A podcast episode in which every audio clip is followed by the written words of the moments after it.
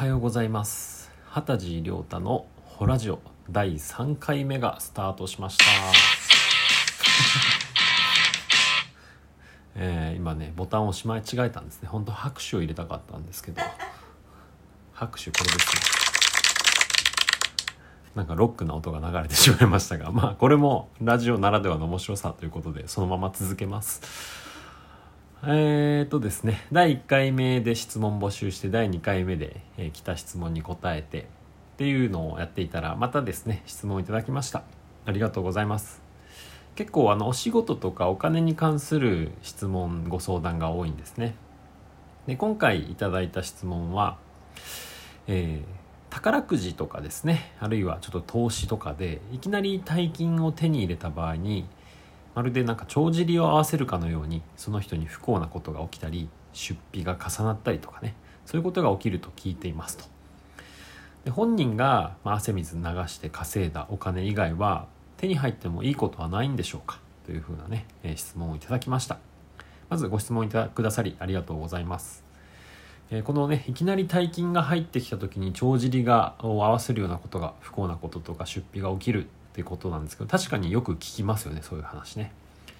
あの高額当選者に配られるねあの小冊子みたいなのがあるらしいんですけど僕も当たったことないんでもらったことはないんですけどそこにあのお金に当たったらこういうふうに使いましょうねっていうね詳しいことが書いてあったり、えー、まあ当たったけれどもこういうふうに不幸になっちゃったよみたいな人たちの事例とかも書いてあるらしいんですよねなかなか怖いですよね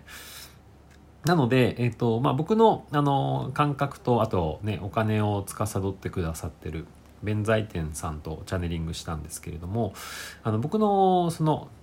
今のところ出してる答えではですね、そういう帳尻を合わせるようなことが起きる人と、えー、起きない人がいます。というのが、えー、僕の答えになります。まあ、なので、あの、不幸になる人もいれば、不幸にならない人もいるんですね。入ってきたお金ですごくハッピーに暮らせました。実際にそういう人も僕あのお客さんでですねお会いしたことがあります。実は高額当選したことがありますとかですね、えー、あと相続とかで遺産が入ってきましたっていう風なケースもあったりしますよね。でじゃあその起きる人と起きない人の違いって何なんだろうってことなんですけれども、まあ、あのお金を受け取ることへのあの恐怖心とかですね。あとは器って言い方もできますけれどもあのお金欲しい欲しいって思ってる人は確かに多いんですが、えー、欲しいってって思っていても手にしてない人の方が多いんですね。で欲しいって本当に思ってる人はそれこそ何かその宝くじ当たるの待つではなく自分でアクションするはずなんです本当に欲しいなら。なんかお腹すいたお腹すいたお腹すいたって言って待ってて餓死する人ってなかなかいないですよね。いや本当にお腹すいたなら何か買いに行こうよとかね、えー、食べに行こうよって話になるんですけれどもえー、お金に関してもつまり同じようなことが言えてお金が欲しい欲しい欲しい稼ぎたいとかって言ってても、えー、一向に動いてないって人はあの本当はお金欲しいとは思ってないってことなんですね。でさらにもう少し深く見ていくとじゃあなんで欲しくない？本当は口では欲しいと言っても本当は欲しくないって思ってるのはなぜか。でここの部分を見ていくとお金がたくさん入ってきた時に自分がどんなことが起きるっていうふうに信じているのかっていうのが見えてきます。なので大金をいきなり手にした人がですね、え、帳尻合わせのように不幸なことが起きたり散財してしまうっていうのは、えー、実はお金が入ってきたらそうなってしまうってその人がもともと決めてたことなんですね。なのでそうですねお金が、まあ、いくつかあるあの僕もねお金のヒーリングとかカウンセリングとかしますので、えー、お客さんのやり取りの中で結構代表的なのがあるんですけどやっぱお金が入ってくると一つ目あの嫉妬されるとかねそういうのをすごい持ってる人はいます。ちょっとやそっとのねお金じゃ嫉妬されないですけど例えばですけどいきなり1億2億入ってきたってなった時になんかあのこんだけ自分がお金が手に入ったっていうことでなんか嫉妬されそうだなと嫉妬されそうっていう怖さを持ってる人あとはせっかく入ってきた大金が誰かに奪われるんじゃないのかっていうですね恐怖を持ってる人でそういう人はやっぱり嫉妬されたり奪われるような出来事が起きていくってことですね。なので、えっと、お金を欲しいってたくさん欲しいって思ってるけれどもまだ手にしてないなかなかやってこないずっとやってきてないって人はじゃあお金をたくさん手に入れちゃった時に起こる不都合なことっていうのを、まあ、今のうち手に入れる前からですね、えー、それこそノートに書き出しておくとかそういう自分をのあのお金に対してのネガティブな面を見つめるワークみたいなのを先にやっておくとすごくすっきりすると思います。あなんだこんなことを私は思ってたんだとか、うん、これを信じてたんだとかっていうね、えー、それこそそこに意識して、えー、自分で掘り出していかないと奥の奥の方にある観念なのでなかなか自分では普段気づきにくいと思います。まあ、なので本当にリアルにすごくイメージ力を使って明日1億円をポンとね当たって手渡されたとしたら自分がどんな感情が湧いてくるのかっていうところからイメージをスタートしてみてください。で、えーと、それによって起こるネガティブなことはっていうふうなちょっとネガティブな方へのイメージの質問をしてみてでそれを書き出していただくと、まあ、自分のお金に対するですね恐怖とか不安とかそういうものがはっきりと見えてくるはずです。まあ、なので、えーと、いただいた質問はねその大金を手に入れた場合に帳尻を合わせるような不幸なことが起きたり、散財したりとか出費が出たりとかですねそういうことが起きるんだろうか、えー、で、えー、本人がね汗水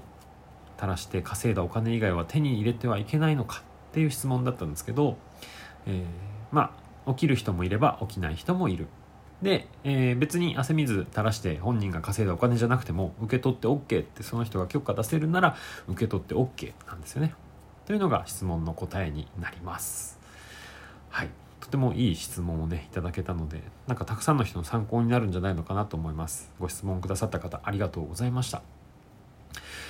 えー、このラジオはですね12分間という時間の、えー、縛りがありましてでその中で、えー、お話をしていくというのが、えこのラジオのスタイルになります。で今7分ぐらい経ったのでまだもうちょっと時間があるので、えー、なんか話そうかなと思います。あのどういうところで収録してるのかとかもね気になると思うんですけど、まあ、基本僕家でお仕事するので家でやってます東京の。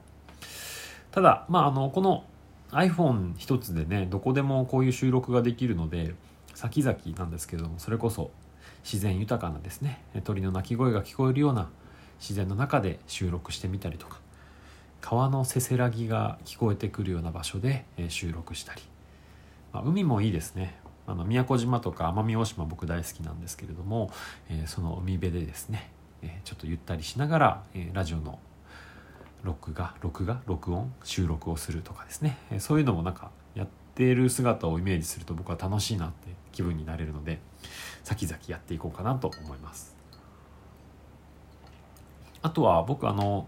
歩いあ僕だけじゃないですね。あのほとんどの人がと思うんですけど歩いてると結構体を動かしてる脳が活性化するのでいろんなことを思いついたり喋れるんですよね。なのであの企業によってはウォーキングしながらのミーティングを取り入れてるところもあったりするんですけれどもそんな感じで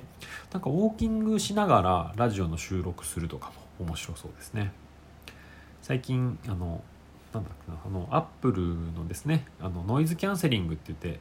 イヤホンで外の音ノイズを消してくれるすごい優秀なイヤホンをちょっと買ってみたんですけれども、えー、本当に使い心地よくてですね音もすごいクリアで周りの嫌な音は消してくれるっていうですね素晴らしいものを手に入れました。でこれつけて、まあ、それあのマイク機能もあるので自分のしゃべりをですねこの iPhone の方に、え収録することも可能だと思うのでそれをつけながらウォーキングしながらってするとすごく自然になんか喋れそうな感じがします。まあ、なのでいろんなところでちょっと収録を試していこうかなと思ってます。まあ、そのためにはちょっとぜひ皆さんの力もお借りしたいんですけれども、えー、このラジオのねあのネタになる、えー、皆様からの相談とか、えー、質問にあのお答えしますっていうのがこのラジオのあの目的なので、え皆さんからの質問や相談を今後も待ってます。で、えー、まあ全ての質問にねあの順番にお答えできるかちょっとわからないんですけれどもいただいた質問の中でおこれはとても良いなとかみんなのなんか役に立ちそうだなとかっていうところをね、えー、紹介していけたらと思います。はい、というわけで、えー、畑地亮太のホラジオ第3回目ですね。これで、えー、以上で今回は収録終了終了になります。なんかもう一回音を入れてみようかな。これなんだろう？南の島って音があるな。